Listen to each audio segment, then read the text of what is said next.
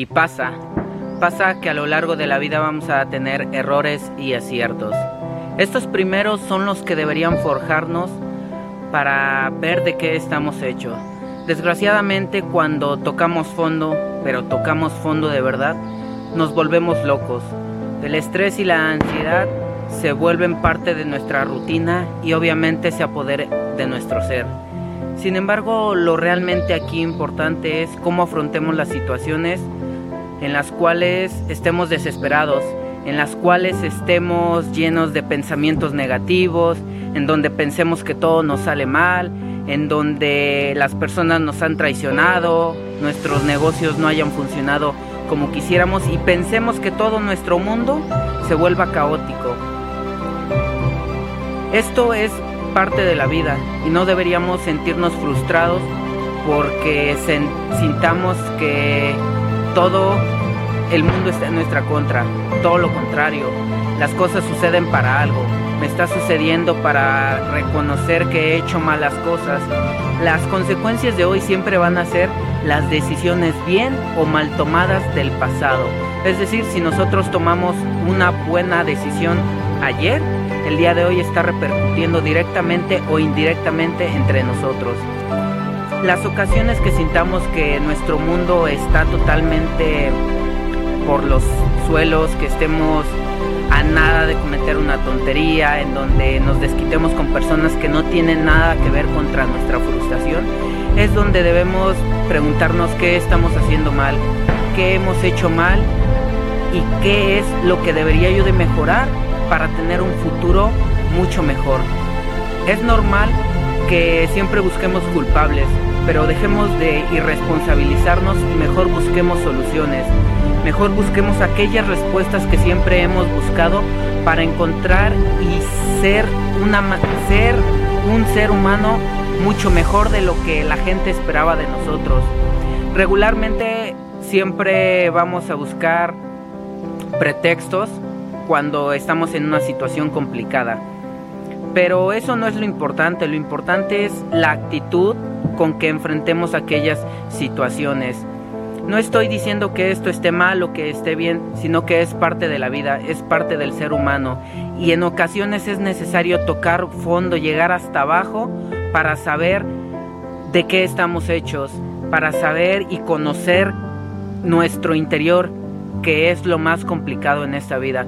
Conocer de qué estamos hechos, qué queremos, qué necesitamos, qué, qué necesitamos hacer para que nuestro mundo sea como lo quisiéramos. Que esos sueños que teníamos de pequeño no los hayamos olvidado en el cajón del olvido, que no los hayamos echado a la basura, sino todo lo, lo contrario, buscar esos sueños, perseguirlos, trabajar.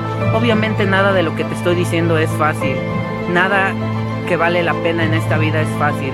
Lo complicado es lo que realmente te va a dar un cierto grado de satisfacción siempre y cuando lo cumplas. La acción que le necesitas dar a tu vida es realmente indispensable. Muchos deseamos, muchos queremos, muchos añoramos, pero la acción es lo que nos va a hacer diferente de todos los demás. Te lo repito, no es fácil, nada es fácil pero es lo que vale la pena, es lo que vale la vida. A veces es necesario que te preguntes, ¿realmente estoy satisfecho con lo que hasta ahora tengo? ¿Soy feliz con lo que tengo?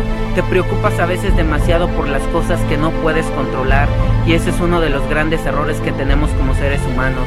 Siempre visualizamos el futuro, siempre estamos añorando qué va a pasar dentro de dos años, mañana, en una semana, porque vivimos tan acelerado, nuestro ritmo de vida es tan acelerado que ni siquiera nos estamos dando cuenta que el hoy, el ahora, estos momentos que estamos teniendo a través de la pantalla son los que verdaderamente importan. ¿Cuántas veces has dejado o has pospuesto una llamada? ¿Cuántas veces has pospuesto una salida? ¿Cuántas veces has pospuesto tu misma felicidad a costa de, de sacrificar algo que no te está llenando a ti mismo?